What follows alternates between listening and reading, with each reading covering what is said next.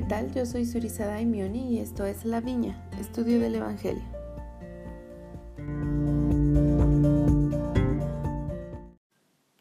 En este episodio cubriremos la última parte de la asignación de esta semana, que son los capítulos del 3 al 5.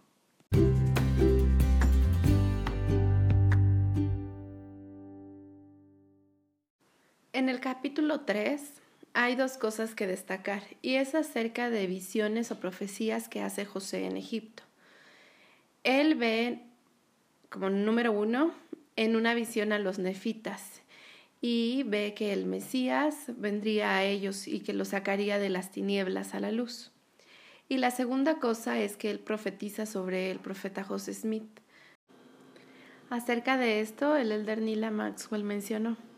En una profética bendición que recibió de su padre en diciembre de 1834, este confirmó las promesas dadas al antiguo José en Egipto y al joven José pronunció, entre otras bendiciones.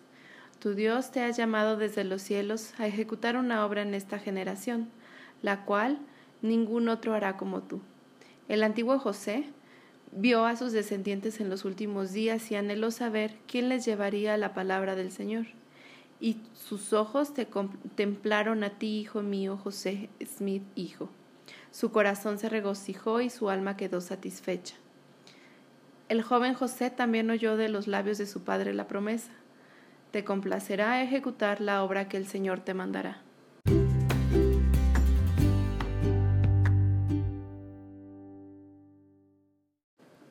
En el capítulo 4 se nos menciona que muere Ley y no muchos días después nuevamente Lamán y Lemuel y los hijos de Ismael se enojan con Nefi porque él se sentía impelido a amonestarlos y los amonestaba.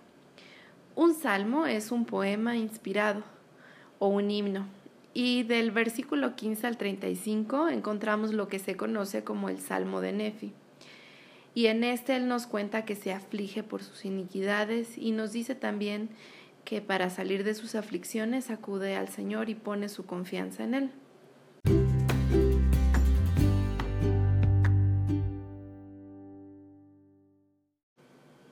En el capítulo 5, Nefi nos cuenta que debido a las amonestaciones que él hace a sus hermanos, ellos están nuevamente enojados con él.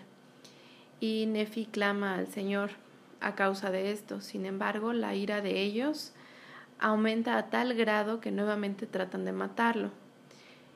El Señor entonces le manda que salga para el desierto y así lo hace y lleva con él las planchas de bronce y la leona, también lleva la espada de Labán.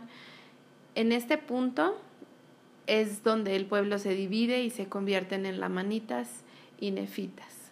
Los nefitas, es decir, el pueblo de Nefi, cumplían con los mandamientos y prosperaron en extremo Construyeron un templo semejante al de Salomón, edificios, aprenden a trabajar madera, minerales preciosos.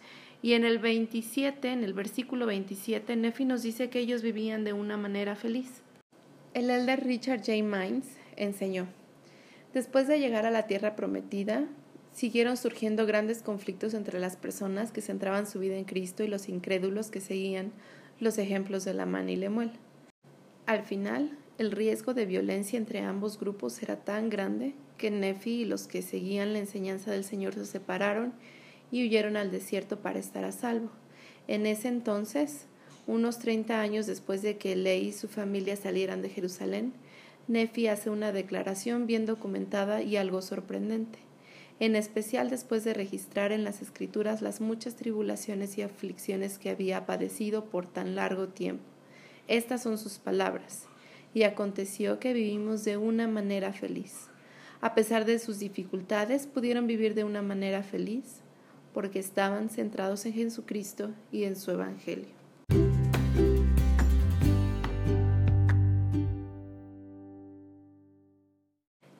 En contraste, los lamanitas eran un pueblo inicuo y a causa de ello son maldecidos. En el versículo 20 leemos cuál es su maldición. Por tanto, se cumplió la palabra que el Señor me habló diciendo, por cuanto ellos no quieren escuchar tus palabras, serán separados de la presencia del Señor, y aquí fueron separados de su presencia. Es decir, la maldición fue estar separados de la presencia de Dios. el presidente Joseph Fielding Smith explicó, la piel oscura se dio a los lamanitas para que se les pudiera distinguir entre los nefitas y para que los dos pueblos no se mezclaran.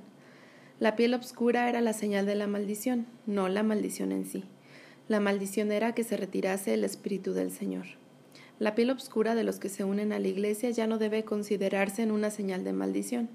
Esos conversos son deleitables y tienen el espíritu del Señor. Y en el versículo 24 leemos que el resultado de esta maldición es lo siguiente.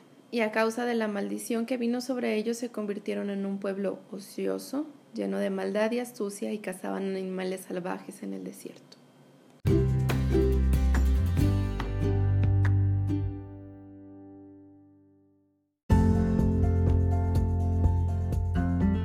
esto llegamos al final de este episodio y de la asignación de esta semana. Los invito nuevamente a que busquen la página de Facebook del podcast, está como La Viña Estudio del Evangelio. Ahí podrán encontrar algunas de las citas que menciono en los episodios e información adicional acerca de este podcast. Hasta pronto.